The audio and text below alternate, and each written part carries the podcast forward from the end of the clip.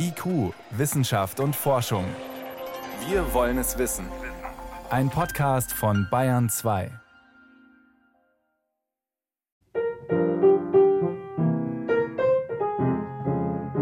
Ich spiele eine Komposition von Cole Porter. Das Stück heißt What is the Thing Called Love? Das ist ein ganz traditioneller Standard.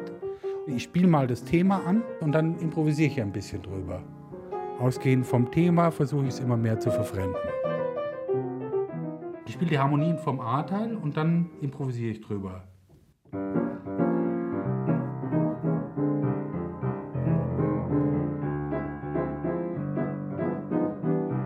Das sind drei Farben, die habe ich im Vorher sozusagen entwickelt. Der Malprozess ist so, dass ich, ähm, natürlich fange ich an, das wird erstmal aufgespannt und grundiert, viele Schichten und während dieses Prozesses bin ich ja schon gedanklich schon in dem, was ich machen will und habe so eine Vision. Ich weiß zum Beispiel, das wird knallbunt die, die letztendliche, endgültige Farbe weiß ich nicht. Ich fange immer mit irgendeiner Farbe an.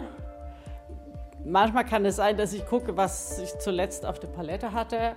Und bei den großen Farbfeldern natürlich, dann muss ich mir das in größere Mengen dann auch anmischen. Dann ist es ein längerer Arbeitsprozess und die, in der Prozess entstehen die Farben. Das Ziel von meiner Malerei ist, dass ich einen Farbklang in den Raum bringe. Viele wollen kreativ sein, so wie der Jazzmusiker Tizian Joost oder die Malerin Maria Wallenstohl-Schönberg. Etwas schöpfen, das andere schön, aufregend, bemerkenswert oder wichtig finden. Wir bewundern die Kreativen dieser Welt, vor allem natürlich die Großen wie Albert Einstein, Pablo Picasso oder Steve Jobs. Mit ihrer außergewöhnlichen Schaffenskraft haben sie herkömmliche Denkmuster gesprengt und Neues gefunden. In der Physik, der Malerei, der Ökonomie. Was zeichnet sie aus? Gehirnforscher wagen sich neuerdings an die Aufgabe, die kreativen Prozesse in unserem Kopf zu untersuchen. Sie wollen wissen, was passiert in den Nervennetzen, wenn wir für Aufgaben ungewöhnliche Lösungen finden. Gleichzeitig fordert die künstliche Intelligenz die Menschen heraus. Algorithmen komponieren, schreiben Texte, entwerfen Bilder. Ist Kreativität also programmierbar? Und vor allem, können wir Kreativität lernen? Das Geheimnis der Geistesblitze. Der Geistesblitze. Spuren der Kreativität im Gehirn. Eine Sendung von Jan Rubner. Kreativität ist eigentlich immer etwas, was anderen einem zuschreiben, und zwar wenn sie glauben, dass man auf eine außergewöhnliche und auf eine außergewöhnlich gute Idee gekommen ist, meist in einem neuen Kontext, wo man Dinge so miteinander assoziiert, wie Leute das nicht erwartet hätten. Man kann das gut beschreiben an einem Chefkoch, der in einen Privathaushalt in einem Kühlschrank guckt und aus den Sachen, die er dort findet, ein Menü zaubert, wie das der Besitzer dieses Kühlschrankes sich wahrscheinlich nie hätte erträumen lassen. Und man kann eben bei vielen Erfindungen auch zeigen, die wir für kreativ halten, dass es eben darum geht, die Dinge neu zu betrachten, neu wieder zusammenzustellen, aber dann eben auch zu einer Lösung zu kommen, die in gewisser Hinsicht dann auch tatsächlich funktioniert. Martin Korte, Gehirnforscher an der Technischen Universität Braunschweig. Kreativität kommt vom lateinischen creare, schaffen, erzeugen, hervorbringen. Das Erschaffen steht am Anfang des Schöpfungsmythos in der Bibel. Gott schuf Himmel und Erde. In der Antike dachten die Menschen, Inspiration und schöpferische Gabe sei den Göttern vorbehalten. Später hat man die menschliche Schaffenskraft als göttliche Eingebung gesehen, genannt Daimon oder Genius. Erst die Renaissance spricht den Menschen selbst Kreativität zu. Inzwischen gilt die schöpferische Gabe als wichtige menschliche Eigenschaft, als Grundlage für Kunst, als Ressource für Wohlstand. Wir brauchen immer wieder das Neue in der Welt, den Bruch mit dem Alten. Und wir schätzen Kreativität in der Kunst oder in der Küche, in Schulen und Büros. Freilich muss das Neue auch akzeptiert werden, sonst gilt es nicht als kreativ. Psychologin und Kreativitätsforscherin Caroline Di Bernardi Luft von der Queen Mary University in London. Es wird viel darüber diskutiert, was Kreativität ist und was nicht. Aber kreativ bedeutet vor allem neuartig. Dem widerspricht sicher niemand. Aber es darf nicht nur originell sein, sondern muss auch seinen Zweck erfüllen. Ein Bild oder ein Musikstück muss gefallen, zumindest Interesse oder Gefühle hervorrufen. Ein Konsumgegenstand muss so nützlich oder schön sein, dass Menschen ihn besitzen wollen, zum Beispiel ein iPhone oder eine dieser schicken Küchenmaschinen Thermomix oder eine Callybag vom Luxusdesigner Hermes. Was nützlich oder schön ist, bestimmen die Betrachter, die Konsumenten und der Zeitgeist. Hätte Pablo Picasso zehn Jahre früher sein erstes kubistisches Werk Les Demoiselles d'Avignon gemalt, hätte er womöglich Aufsehen erregt, aber keine Kunstrichtung mitbegründet. Doch 1907 war die Zeit reif für einen neuen Stil, der realistische Motive in geometrische Formen zerlegt. Die Münchner Malerin Maria Wallenstohl-Schönberg beschreibt kreative Künstler als Menschen, die ihrer Zeit immer ein bisschen voraus sind. Wie zum Beispiel Cézanne. Er war einfach ein paar Schritte vorher und die meisten Leute haben das nicht verstanden. Jetzt ist es klar. Aber damals war das nicht klar. Und Tizian zum Beispiel mit seinem Spätwerk, selbst heute finden Leute, dass es lampig gemalt hätte. Aber das war einfach ein so unglaublich guter Maler, dass er das konnte. Das war nicht, dass er schlecht gesehen hat oder so. Oder der Andy Warhol, also der war auch Produkt seiner Zeit, war aber gleichzeitig paar Schritte vorher.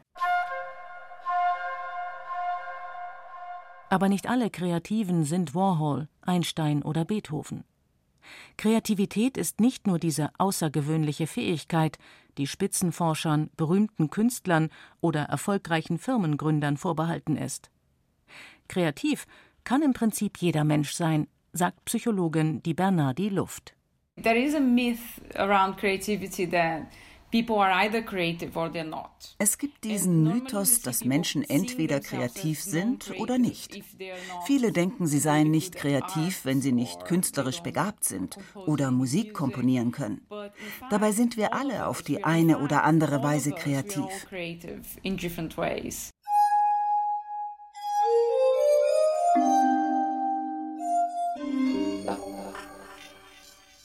Die Psychologin beschreibt, wie kreatives Arbeiten abläuft. Wenn man an einem Projekt arbeitet, denkt man in verschiedene Richtungen. Man macht vielleicht ein Brainstorming, hat ein paar Ideen, wie man die Aufgabe lösen könnte. Das nennt man divergentes Denken. Irgendwann muss man die Ideen bewerten und eine aussuchen. Beide Prozesse, Ideen generieren und sie dann bewerten, sind kreativ. Auch wenn Forscher und auch wir alle meistens unter Kreativität die neuen Ideen verstehen und weniger die Auswahl. Aber um wirklich kreativ zu sein, muss man auch selektieren können und wissen, welche Idee mehr verspricht als andere. But in fact, to be creative, you need to also know which ideas to select and what is actually more promising than the other ones. Eine Idee auszuwählen, die man dann zur Lösung einer Aufgabe weiterentwickelt, das nennt man konvergentes Denken. Man nähert sich der Lösung an. Es sind also unterschiedliche Gedankengänge, die in unserem Kopf vor sich gehen, wenn wir kreativ sind.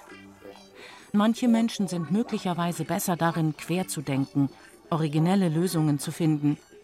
Andere können unter vielen Lösungen die beste aussuchen. Den einen kreativen Typus, den gibt es nicht, sagt die Bernardi Luft. Am Queen Mary College unterrichtet sie ein Seminar Psychologie der Kreativität. Am Anfang des Kurses kommen Studierende zu mir und sagen, oh, sie verlangen diese Seminararbeit, bei der wir Lösungen finden sollen, aber ich bin nicht der kreative Typ. Und ich sage dann immer, es gibt nicht den kreativen Typ. Kreativität steckt in uns allen. Allerdings, Kreativität kommt nicht aus dem Nichts. Picasso hätte nicht den Kubismus erfunden, hätte er nicht vorher gelernt, realistisch zu malen. Für neue Ideen oder Lösungen greifen wir in der Regel auf einen Erfahrungsschatz zurück, auf Gedächtnisinhalte. Wobei, zu viel Wissen kann natürlich auch hinderlich sein. Wenn wir meinen, alles zu verstehen, dann tun wir uns schwerer, unkonventionell, out of the box, wie die Angelsachsen sagen, zu denken. Dann bleiben wir auf unseren ausgetretenen Wegen. Gehirnforscher Martin Korte beschreibt das Zusammenspiel von kreativen Prozessen so. Meist ist es so, dass es so ein Wechselspiel zwischen konvergentem und divergentem Denken gibt, um eben kreativ sein zu können. Divergent natürlich, weil die Lösung erstmal offen ist, aber auch hier fängt man meist damit an, dass man eine Situation strukturiert, sie genau wahrnimmt, aufmerksam in sich aufnimmt und dann schaut, worin liegt das Problem eigentlich. Das heißt, man muss schon in gewisser Hinsicht ein Experte auf einem Gebiet sein, bevor man sein kreatives Potenzial ausschöpfen kann. Man muss also auf gespeichertes Wissen zurückgreifen, sagt auch der Psychologe und Kreativitätsforscher Matthias Benedek von der Universität Graz. Er ist überzeugt, dass Kreativität auch mit Intelligenz zu tun hat. Kreativität hat durchaus was mit Intelligenz zu tun. Diese beiden Konstrukte haben gemein, dass man sozusagen Probleme lösen muss und dafür jetzt ein Arbeitsgedächtnis braucht, zum Beispiel um komplexe Sachverhalte zu bearbeiten. Und gerade da, wo eben auch kreatives Denken, strategisches Vorgehen benötigt, greift es auf die gleichen Ressourcen wie Intelligenz zurück, beziehungsweise wie Aufgaben die Intelligenz messen. Mit der Messung von Kreativität ist es aber so eine Sache. Es ist schon nicht einfach, die Intelligenz eines Menschen zu beziffern. Dafür verwendet man standardisierte Tests mit Aufgaben, die sprachliche Fähigkeiten, räumliche Vorstellung, logisches Denken messen. Am Ende kommt der Intelligenzquotient heraus, eine Zahl. Um die Kreativität zu ermitteln, gibt es den nach einem US-Psychologen benannten Torrance-Test. Dafür muss man Wörter ergänzen oder Bilder fertig malen. Aufgaben wie etwa Denken Sie an einen großen Karton. Was können Sie alles damit machen? Dinge aufbewahren, Geschenke verschicken, klar. Aber auch ein Spielhaus für die Kinder, eine Katzentoilette und so weiter. Das ist ein typischer Kreativitätstest. Ein anderer sind Sprachtests. Finden Sie ein Wort, mit dem Sie diese drei Wörter ergänzen können. Erde, Zimmer, Schutz. Erraten? Es ist das Wort Pflanzen. Pflanzenerde, Zimmerpflanzen, Pflanzenschutz. Allerdings einen KQ, den Kreativitätsquotienten, den gibt es nicht. Matthias Benedek erklärt. Dass es sehr schwierig ist, Kreativität zu messen, dass wir dann noch immer nicht so etablierte Tests haben, wo man einfach sagt, okay, mach mal eine halbe Stunde diesen Test, dann haben wir einen verlässlichen Score, wie kreativ du bist. Und die lassen sich auch nicht ganz einfach auswerten. Also wir haben schon gute Tests, aber die auszuwerten ist sehr aufwendig. Da müssen wir in der Regel mehrere Beurteiler immer noch alle diese Produktionen einschätzen lassen, weil es da in der Regel, und das liegt in der Natur der Sache bei Kreativitätstests, keine richtigen und falschen Antworten gibt.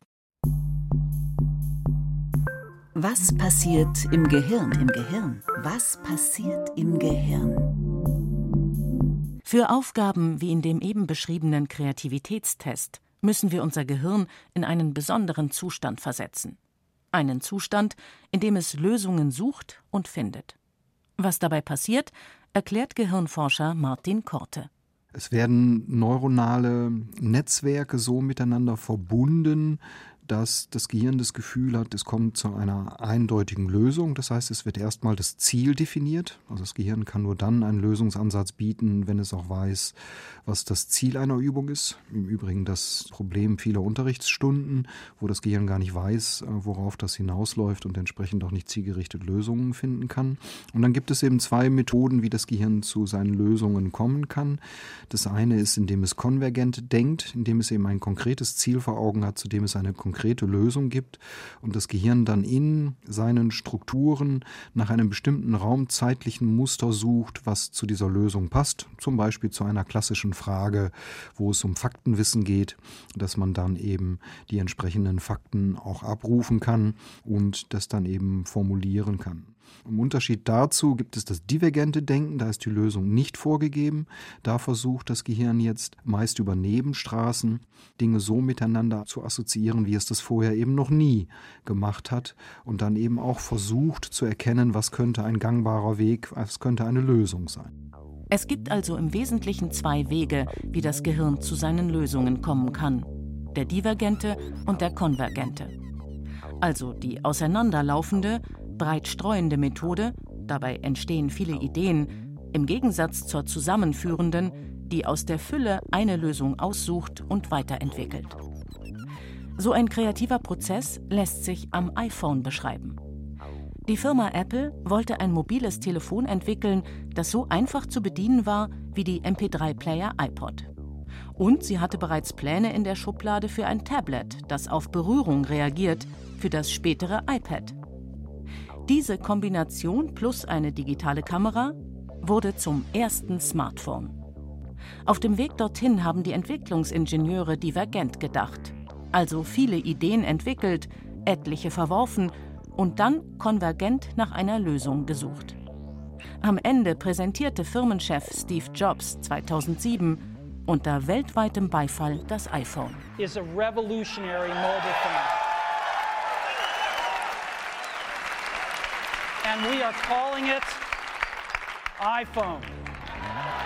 Was beim konvergenten und divergenten Denken im Gehirn passiert, das versuchen Psychologen und Gehirnforscher zu messen.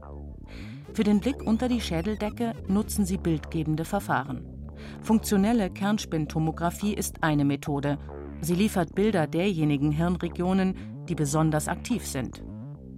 Eine andere Technik ist das Elektroenzephalogramm, kurz EEG. Sie misst Gehirnströme an der Oberfläche des Schädels und damit kann man ziemlich genau feststellen, wann das Gehirn aktiv war. Man kann also gewissermaßen das Auftreten von Geistesblitzen messen. Das ist einfacher gesagt als getan, denn die Nervennetze in unserem Kopf machen viele Dinge gleichzeitig. Man muss also aufpassen, dass man bei einem Experiment wirklich nur die Spuren der Kreativität misst und die Testpersonen nicht etwa an irgendetwas anderes denken. Die Psychologin Caroline Di Bernardi Luft macht solche Messungen. Und sie findet ein bestimmtes Netzwerk von Hirnregionen, das aktiv ist, wenn wir auf der Suche nach neuen Ideen sind. Dieses Netzwerk von Gehirnregionen, sie liegen vor allem im medialen vorderen Stirnhirn, auch im hinteren Kortex, und sie sind sehr aktiv, wenn wir gar nichts machen.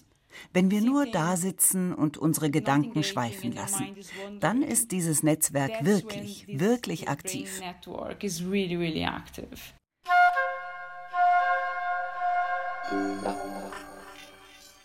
Unser Gehirn ist also durchaus darauf angelegt, auch mal nichts zu tun.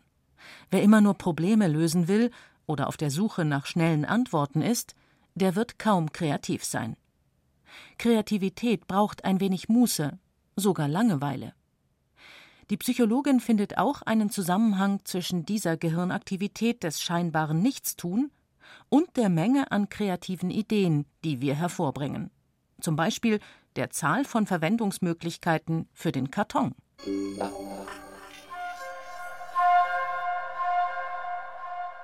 There is a correlation between the activity in these brain regions, which are es gibt eine Korrelation zwischen der Aktivität dieser Gehirnregionen, die wir das Default-Netzwerk nennen, und der neuen Ideen, die wir haben.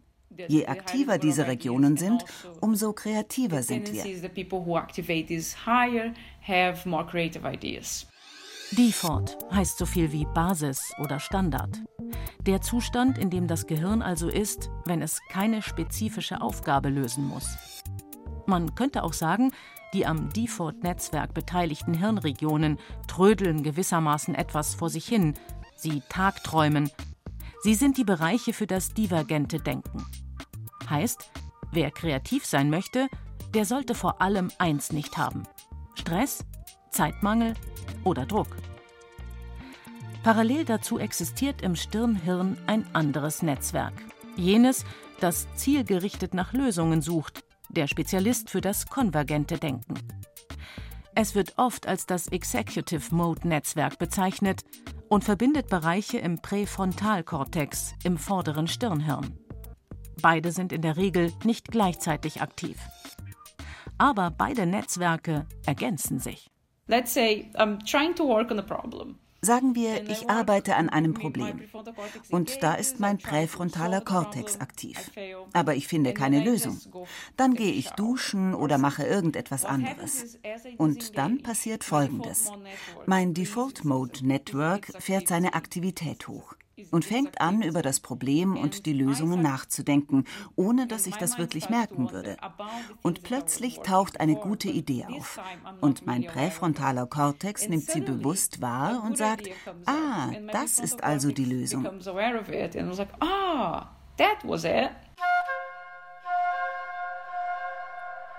Im Wesentlichen sind es also zwei Netzwerke, die uns kreativ denken lassen das Default-Mode-Netzwerk für das divergente Denken, das es uns ermöglicht, neue Ideen zu generieren, und das Executive-Mode-Netzwerk, das uns am Ende hilft, fokussiert auf eine Lösung zu setzen.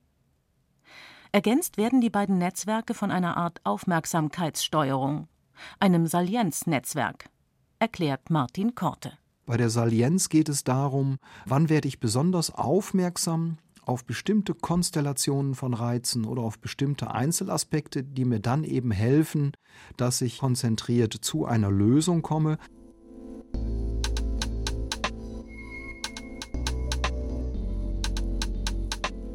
Das heißt, dieses, ich nenne es mal Moduswechselnetzwerk, führt eben dazu, dass ich die Art und Weise, wie ich über ein Problem nachdenke, wechseln kann zum Beispiel von der fokussierten Aufmerksamkeit zu einer breit gestreuten Ideensuche im Gehirn, dann wieder aber auch zurück, wenn man die Ideen gebündelt hat und diesen Aha-Effekt eben generiert hat, dann wieder eben zu schauen, löst es wirklich mein Problem.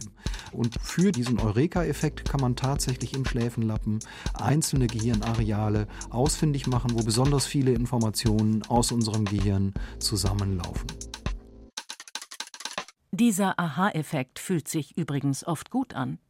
Wir freuen uns, wenn wir eine Lösung gefunden haben, und dieses Gefühl ist nicht überraschend. Denn beim Problemlösen setzt das Gehirn den Botenstoff Dopamin frei, erklärt Caroline Di Bernardi Luft. We found that as people solve this problem, wir beobachten, dass Regionen im Gehirn große Mengen an Dopamin ausschütten. Und das sind auch Regionen, die mit dem Belohnungsnetzwerk im Gehirn zusammenhängen. Sie sind aktiv, wenn wir etwas tun, das wir mögen oder das für uns eine Belohnung ist. Und diese Bereiche sind auch aktiv, wenn wir Probleme lösen. Das ist vermutlich ein Grund dafür, dass wir Puzzles so gern mögen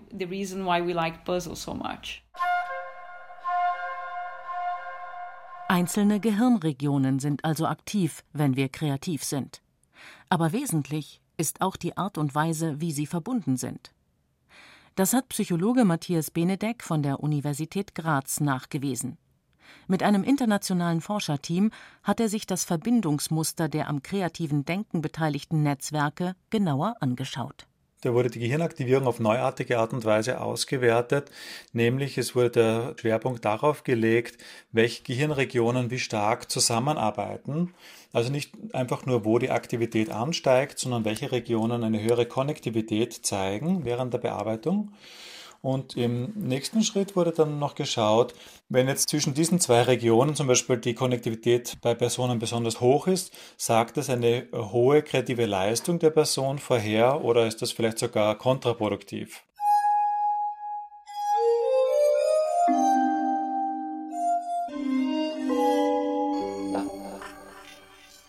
In einem ersten Schritt haben die Forscher anhand von über 160 Testpersonen ein Verbindungsmuster erstellt, das typisch für kreatives Denken ist. In einem nächsten Schritt haben sie mit ganz anderen Probanden untersucht, ob deren Gehirnregionen ähnlich arbeiten und kommunizieren, wenn sie typische Aufgaben eines Kreativitätstestes lösen, also Wörter ergänzen oder möglichst viele Verwendungsmöglichkeiten für Gegenstände finden. Und das konnte eben gezeigt werden, dass auch in diesen unabhängigen Stichproben ein ähnliches Konnektivitätsprofil wieder die Kreativität der Personen vorhersagen konnte. Erklärt Psychologe Benedek. Anders gesagt, Die Verbindungsmuster innerhalb der zwei Kreativitätsnetzwerke im Gehirn sind ein Maß für die Kreativität. Vielleicht werden Forscher wie Matthias Benedek eines Tages Kreativität als ganz normale Funktion des Gehirns entschlüsseln. Ursprünglich hat man ja gedacht, Kreativität ist irgendwas ganz Außergewöhnliches, was sozusagen auch irgendwo jetzt eine spezielle Region im Gehirn bedarf und das vielleicht auch nur ganz wenigen Personen vorbehalten ist. Die aktuelle Konzeption ist eher, dass Kreativität in jedem Menschen in einem gewissen Ausmaß vorhanden ist und auch eine sehr alltägliche oder sehr gewöhnliche kognitive Leistung ist, die nur bis jetzt schlecht verstanden ist. Das eine Zentrum für Kreativität, das gibt es also nicht, sondern ein Zusammenspiel von Bereichen und Prozessen im Gehirn. Im Grunde brauchen wir in einer gewissen Ausprägung kreatives Denken in ganz, ganz vielen Dingen. Einfach nur, wenn wir uns etwas vorstellen, wenn wir etwas imaginieren, was wir zum Beispiel noch nie vorher gehört oder gesehen haben. Und das brauchen wir halt einfach in sehr vielen Lebensbereichen. Wenn wir einfach uns das vorstellen, dann kreieren wir eigentlich schon. Wir greifen dann natürlich auf unsere Gedächtnisinhalte zurück, aber bauen sie in neuartiger Art und Weise zusammen, um diese neuen mentalen Bilder und Repräsentationen zu erstellen. Dazu passt, wie der Jazzmusiker Tizian Joost seine Arbeit beschreibt. Improvisieren folgt festen Regeln. Es ist eigentlich eine Freiheit, die man sich erarbeiten muss, dieser kreative Prozess.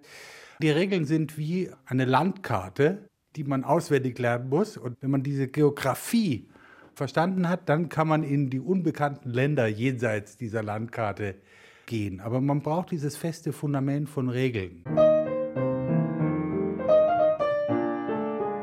Wir haben eine melodische Grundidee, wir variieren. Wir haben ein Bassfundament, eine Harmonik und die schmücken wir immer mehr aus, bis das Ganze so verfremdet wird, dass man das Grundgerüst als normaler Hörer nicht mehr identifizieren kann. Aber wir haben im Hintergrund virtuell dieses Grundgerüst immer ganz stark präsent. Das ist unser Anker.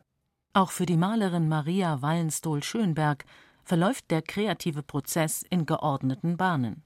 Zum einen hat man ja die langjährige Erfahrung. Das ist ganz wichtig. Dann ist man auch offen für was sich entwickeln kann. Ich weiß auch erst Erfahrung, wenn ich auf die Farbe die hin tue, ist es einfach nicht gut. Es ist wie so ein Baumklettern. Man steht unten und weiß nicht, wie die Krone aussieht. Man weiß, man will da irgendwo hin und klettert da von Ast zu Ast. Und je höher man kommt, je weiter man kommt, desto klarer sieht man die Sache auch. Ist die rechte Gehirnhälfte kreativer? Ist die rechte Gehirnhälfte kreativer? kreativer? Zurück zum Gehirn. Bisher war noch gar nicht die Rede von linker und rechter Gehirnhälfte. Lange Zeit galt die Vorstellung, dass links das analytische Denken abläuft und wir mit der rechten Gehirnhälfte emotional und kreativ sind. Das ist zu simpel und womöglich sogar falsch. Kreativitätsforscher Matthias Benedek Mittlerweile haben wir auch einfach sehr viele Studien, wo wir sehen, welche Gehirnregionen involviert sind beim kreativen Denken. Und da sehen wir, dass die linke Hirnhälfte mindestens ebenso viel in der Regel aktiviert ist wie die rechte Hirnhälfte beim kreativen Denken. Bei ganz unterschiedlichen Aufgaben. Natürlich, wenn das jetzt besonders sprachlastige Aufgaben sind, dann ist die linke Hirnhälfte nochmal stärker involviert und bei räumlichen Aufgaben manchmal die rechte ein bisschen stärker. Aber diese Vereinfachung, dass kreatives Denken vor allem in der rechten Hirnhälfte stattfindet, das lässt sich so heute nicht mehr festhalten.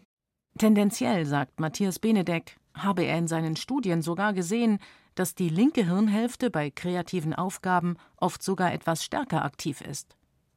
Das kann aber damit zusammenhängen, dass Kreativitätstests sehr häufig Sprachtests sind und die Zentren, mit denen wir Wörter und Sätze schnell und fast automatisiert verarbeiten, bei neun von zehn Menschen vor allem in der linken Gehirnhälfte verortet sind.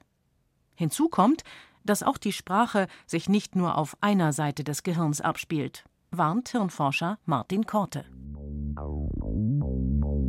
Auch da sieht man, dass man mit der Dichotomie, mit der Aufteilung zwischen links und rechts aufpassen muss, denn zum Sprache verstehen oder auch zum Beispiel im Sprachbereich kreativ zu sein, braucht man auch wieder die rechte Hemisphäre. Die kann zum Beispiel eher Witz und Ironie erkennen oder wenn wir einer Geschichte lauschen, dann brauchen wir auf der einen Seite zur Spracherkennung die linke Großhirnhemisphäre, aber um uns diese Geschichte, diese Erzählung auch in unserer Fantasie vorstellen zu können, brauchen wir eben zusätzlich auch auch die rechte Großhirnhemisphäre, um hier Sprache vollständig verarbeiten zu können.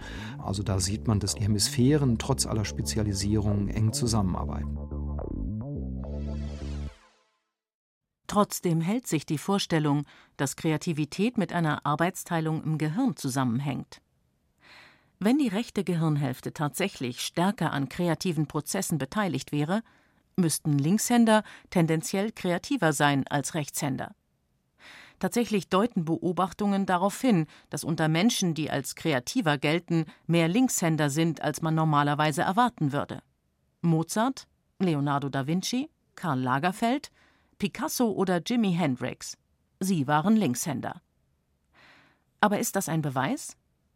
Gehirnforscher Martin Korte, selbst Linkshänder, zweifelt daran, dass die Kreativität an der Gehirnstruktur liegt. Man könnte sich auch vorstellen, dass Linkshänder, die sich ja selber auch eher als ungewöhnlich empfinden, weil nicht mal 10 Prozent der Bevölkerung Linkshänder sind, dann dadurch auch eher bereit sind, sich auch mal in bestimmten Situationen anders zu verhalten, Dinge zu hinterfragen, die andere Menschen nicht hinterfragen, weil sie immer auch als besonders angesehen werden. Ich kann das für mich selber sagen.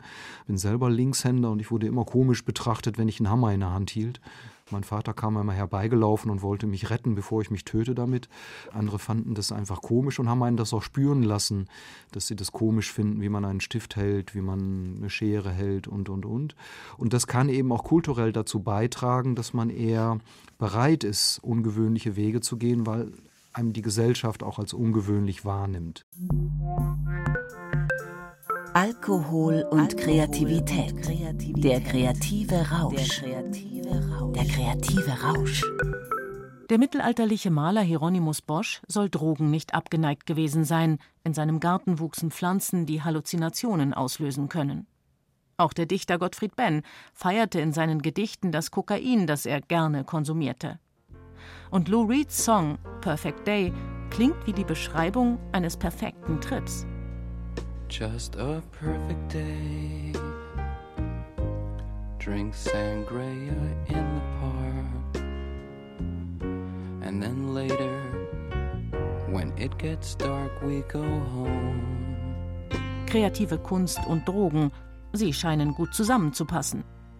Gerade Popmusiker haben als Konsumenten von harten Drogen häufig Schlagzeilen gemacht. Nicht wenige sind daran gestorben, wie Jimi Hendrix, Janis Joplin oder Tim Morrison. Oh Lord, won't you buy me a Mercedes Benz? Alkohol, Kokain oder LSD verändern Stimmung und Bewusstsein. Sie wirken enthemmend. Aber machen sie wirklich kreativer? Bewirken sie, dass das Gehirn freier denken kann? Won't you buy me a Mercedes Benz? Oh Lord, won't you buy me a color TV? Dialing for dollars is trying to find me. I wait for delivery each day until three. So, oh Lord, won't you buy me a color TV? Everybody, oh Lord, won't you buy me a Mercedes Benz? My friends all drive Porsches. I must make amends. Worked hard all my lifetime, no help from my friends. So, oh Lord, won't you buy me a Mercedes Benz? That's it. Matthias Benedek und sein Team an der Universität Graz haben dazu Studien mit Alkohol gemacht. Ziel dieser Studien ist es, natürlich einerseits festzustellen, ob diese Anekdoten, die man zum Teil kennt, ob da was dran ist, weil einfach eminent kreative Persönlichkeiten oft assoziiert sind mit Alkohol- und Drogenexzessen. Wobei aber unklar ist sozusagen, ob die das funktional genutzt haben oder eine andere Interpretation wäre auch einfach, dass das zur Verarbeitung mit dem Stress, der einhergeht, mit dem ständigen Kreativschaffen und der Erwartungen, die dann daran geknüpft sind, auch einfach nur diese Rolle ausübt. Die Grazer Psychologen haben Testpersonen Bier gegeben, der einen Gruppe normales und der anderen alkoholfreies. Geschmacklich waren die beiden Biere nicht zu unterscheiden, sagt Benedek. Das ist wichtig, damit die Testpersonen nicht wussten, wie viel Promille sie zu sich genommen hatten und ihre eigenen Erwartungen verfälschten. Wir haben in dieser einen Studie gefunden, dass tatsächlich die Assoziationen ein bisschen flexibler geworden sind unter Einfluss von Alkohol. Das war eine moderate Menge, 0,3 Promille hatten die im Mittel dann im Blut im Vergleich zur Kontrollgruppe. In einer anderen Aufgabe zur kreativen Ideenfindung gab es aber keine Unterschiede. Muss man aber auch dazu sagen, es gab auch keinen negativen Einfluss dort jetzt von Alkohol, sondern es hat sich einfach nicht verändert. Insgesamt zieht der Psychologe den Schluss, dass Alkohol manchmal helfen kann, neue Ideen zu generieren. Eine Interpretation davon ist, dass kreatives Denken einerseits wahrscheinlich beides bedarf, spontane Prozesse als auch strategische, kontrollierte Prozesse. Und bei Leistungen, die vor allem das Spontane in den Vordergrund stellen oder stärker benötigen, da könnte eine geringe, moderate Dosis von Alkohol tatsächlich nützlich sein. Bei anderen Prozessen, die sehr von strategischen, kontrollierten Denken abhängig sind, ist das hinderlich. Und ich glaube, wenn man das weiß, kann man das vielleicht sogar auch für sich nutzbar machen, dass man vielleicht gewisse Aktivitäten, die jetzt nicht die volle Aufmerksamkeit benötigen, die könnte man vielleicht tatsächlich unterstützen in solchen Zuständen. Aber also ich sage mal, ich würde keinen Forschungsartikel schreiben, während ich unter Alkoholeinfluss bin, weil das braucht sehr, sehr viel kontrollierte Aufmerksamkeit. Aber vielleicht gewisses Ideen generieren oder so könnte mal nützlich sein. Ne? Ein Gläschen Wein kann also unsere Gedanken lockern, unser Default-Mode-Netzwerk anwerfen und die Kreativität steigern. Wer aber die Promille immer braucht, um kreativ zu sein, leidet an Alkoholsucht. Nicht umsonst sprach man in den USA vom Writer's Disease, der Krankheit der Schriftsteller. Die Literaturnobelpreisträger William Faulkner, John Steinbeck oder Ernest Hemingway zum Beispiel waren Alkoholiker. Es wäre aber falsch daraus zu schließen, dass das für alle Schriftsteller gilt. Dazu gibt es keine gesicherten Zahlen. Kreativität, Kreativität aus, dem Computer. Aus dem Computer. Computer.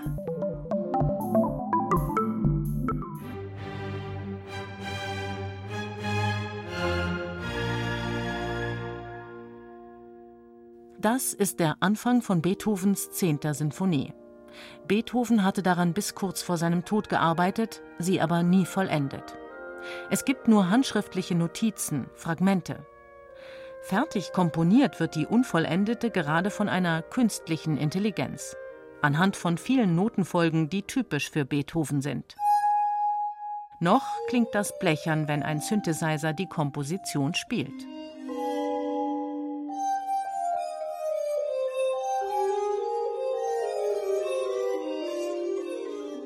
Am Ende des Experiments sollen zwei neue Sätze von gut 20 Minuten entstehen.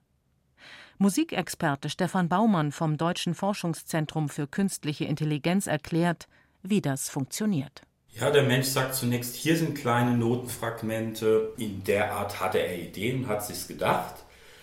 Kreiere doch bitte in diesem Stil etwas, was Beethoven-like ist, weil wir zuvor sehr viel Beethoven-Material antrainiert haben.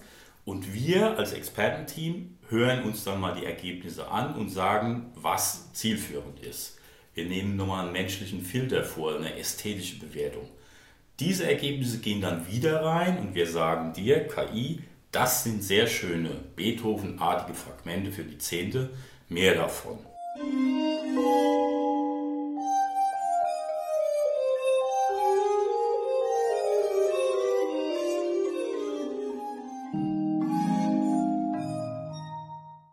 Die Komposition ist also nur zum Teil rein maschinell.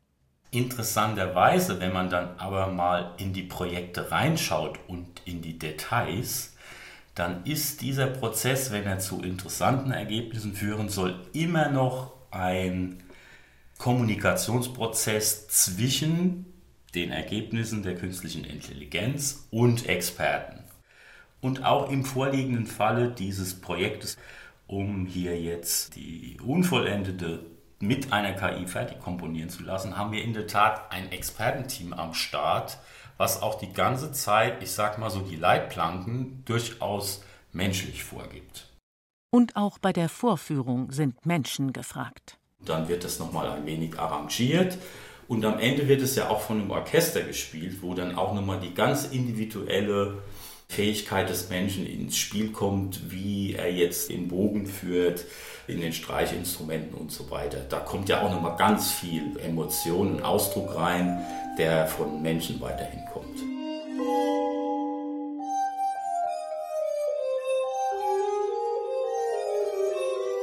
Die Frage ist, ist das kreativ, was KI-Programme machen oder Apps? Stile zu kopieren ist ja kein Problem. Das können sogar Apps, die Fotos im Stil von Mondrian oder Rembrandt verfremden. Aber das ist nicht kreativ, findet Gehirnforscher Martin Korte von der Technischen Universität Braunschweig. Denen werden also ganz viele Beethoven-Stücke vorgespielt und dann werden daraus Muster abgeleitet, von denen die Maschine glaubt, dass sie eine gewisse Wahrscheinlichkeit haben, dass sie Anwendung finden.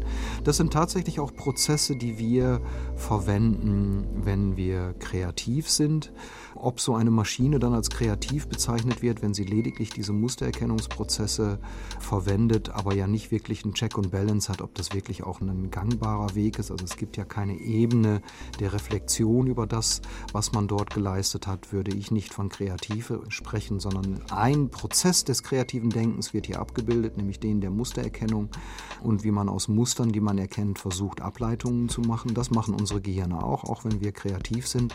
Aber hier würde man einen einzelnen Schritt der Kreativität, einen einzelnen Denkschritt zum kreativen Prozess selber erheben, ohne zu berücksichtigen, dass wir eine reflexive Ebene haben, wo wir darüber nachdenken, was wir gerade tun und ob es das Problem löst, was uns gestellt wurde. Kreativ wäre es, wenn Algorithmen ihren eigenen Stil entwickeln würden. Stefan Baumann? Bis vor kurzem war ich da noch skeptisch, wie viel da mit der KI geht.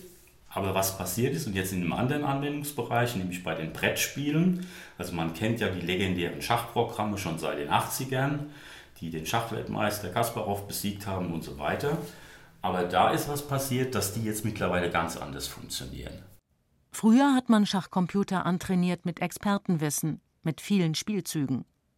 Bei der neuen Software Alpha Zero sind nur noch die Regeln vorgegeben. Die künstliche Intelligenz bringt sich das Schachspiel selbst bei. Sogar der Schachweltmeister zeigte sich beeindruckt. Und Kasparov hat sich die Sachen angeguckt und hat gesagt, er sieht in diesen Spielen eine ganz andere Art von Eleganz, Überraschungsmoment, Züge, die ein Mensch nie gespielt hat, die aber zum Ziel führen. Und ich würde sehen wie er, dass das eine gewisse synthetische Kreativität ist. Bei Schach wohlgemerkt. In der Kunst ist es natürlich anders, denn in diesem Spiel ist natürlich der Zustand präzise beschreibbar. Ich möchte dieses Spiel gewinnen und das ist genau dann gegeben. Wenn ich ein Kunstwerk kreiere, dann ist dieser Endzustand überhaupt nicht vorgegeben. Wann hört denn ein Gerhard Richter auf, umzumalen? Wann ist denn ein Song fertig? Muss da noch eine kleine Gegenmelodie dazu? Muss man noch mal ins Studio? Das ist alles völlig vage. Und deshalb kann man diese Ansätze auch nicht einfach transferieren.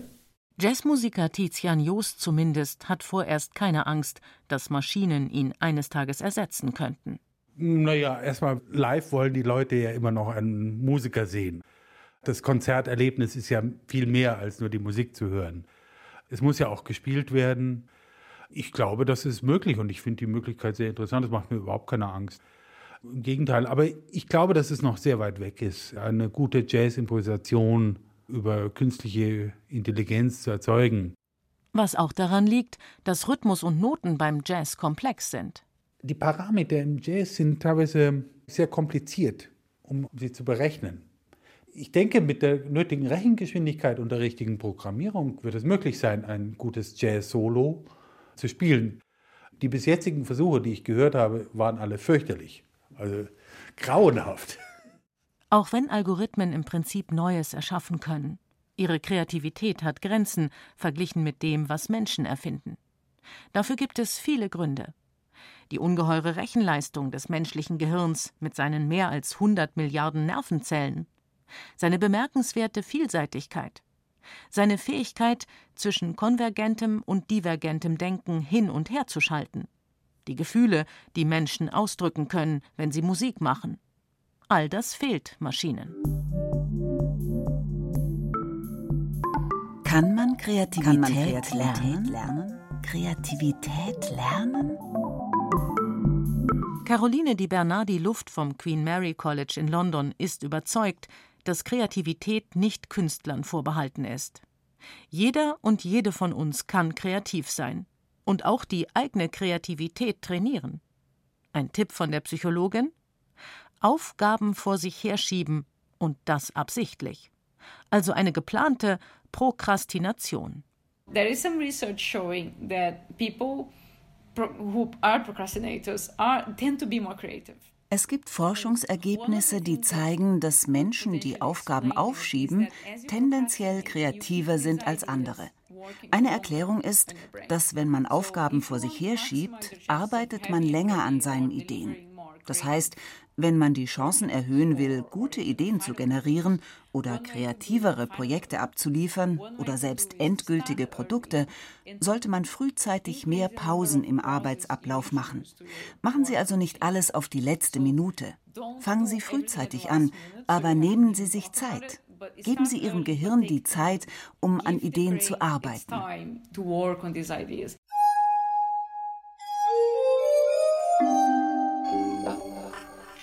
Wer kreativ sein will, sollte sich auch nicht auf die erstbeste Idee verlassen. Um seine Kreativität zu steigern, sollte man sich nicht mit der ersten Idee zufrieden geben. Wenn man sich dazu sehr festlegt, wird man sehr unkreativ sein. Die Forschung zeigt, dass die Menschen, die mehr Zeit darauf verwenden, Probleme zu finden, als Probleme zu lösen, in der Regel kreativer sind.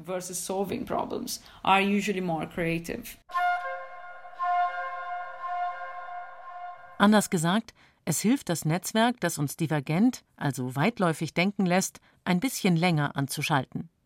Dadurch entstehen mehr Ideen, bevor man sich für einen Lösungsweg entscheidet. Und keine Angst vor Fehlern, rät Martin Korte. Um kreativ sein zu können, muss man zum einen seine Komfortzone verlassen. Man muss halt bereit sein, von seinen Gewohnheiten Abstand zu nehmen, unter Anstrengung über etwas nachzudenken, bei dem man auch noch häufig Fehler macht. Also man sieht, dass wenn man bereit ist, Fehler zu machen, die Fehler zu erkennen, zu korrigieren, dass Menschen dann kreativer sind. Auch die richtige Einstellung ist wichtig. Dann hilft es bei kreativen Prozessen, wenn man daran auch Spaß hat und nicht frustriert mit negativen Gefühlen bei der Sache ist. Warum ist das der Fall?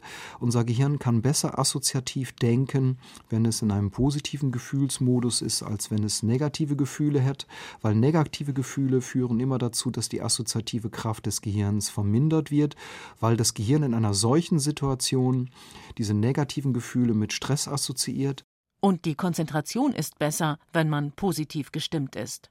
Man kann sich auch besser konzentrieren bei positiven Emotionen, weil bei negativen Emotionen die Bereiche des Gehirns im Stirnlappen, die unser Konzentrationsvermögen ausmachen, damit beschäftigt sind, diese negativen Emotionen quasi auszublenden.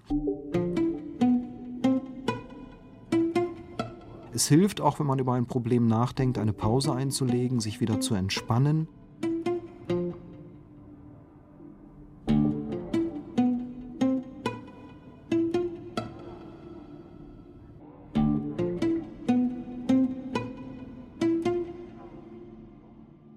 Wir alleine oder in der Gruppe kreativer sind, darüber streiten Experten. Brainstorming galt eine Zeit lang als besonders kreative Methode, um Lösungen zu finden. Bis man in Experimenten festgestellt hat, dass Menschen in Gruppen gar nicht die besseren Lösungen finden. Aber, sagt Psychologin die Bernardi Luft, das stimme nur für die typischen Testaufgaben der Kreativitätsexperimente.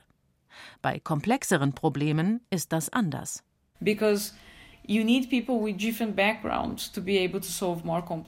Dafür braucht man Menschen mit unterschiedlichem Hintergrund, weil komplexe Probleme selten nur eine Fähigkeit verlangen.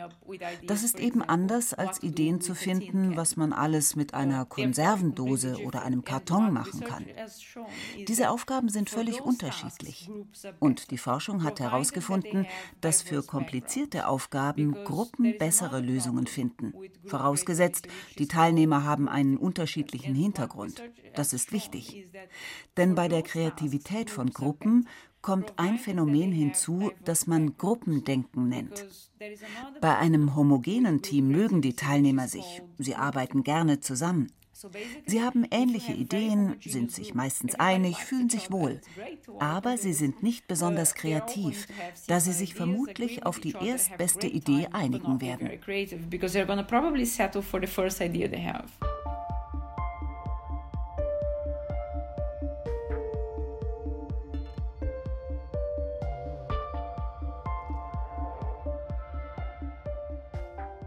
Maria Wallenstohl-Schönbergs Bild ist fertig.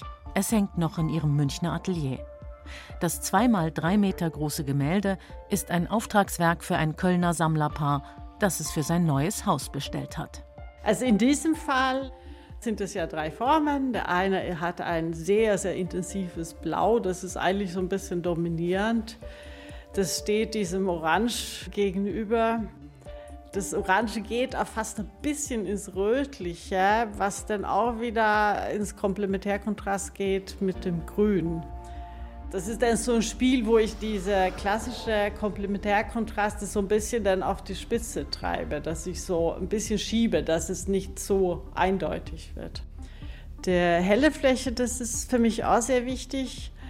Der besteht eigentlich aus den anderen Farben als Hintergrund in kleinere Tupfer und wird dann zusammengearbeitet zu so einer graubraune Soße und daraus versuche ich dann ein Licht zu machen. Das heißt, ich bringe es immer ins Hellere, so dass es in sich ein Licht bekommt. Aber beim näheren Hinschauen merkt man auch die unterliegenden Farben, die schauen dann auch ein bisschen raus.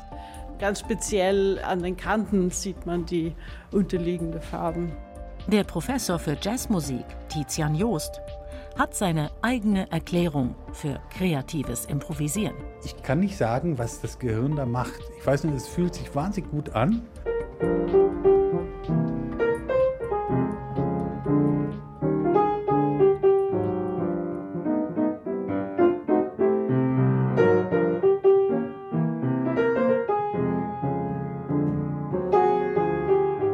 Ich kann das einfach anschalten. Ich kann mich hinsetzen und kann sagen, Gehirn, spiele mir Jazz vor, dann höre ich das und setze es um.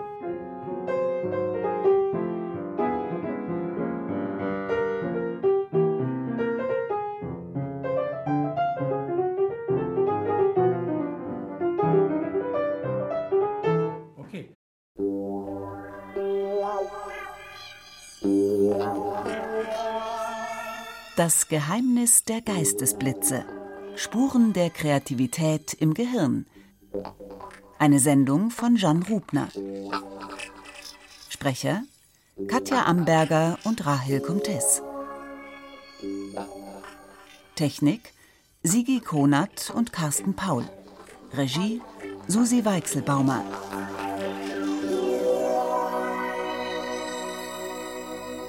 Redaktion Jan Turczynski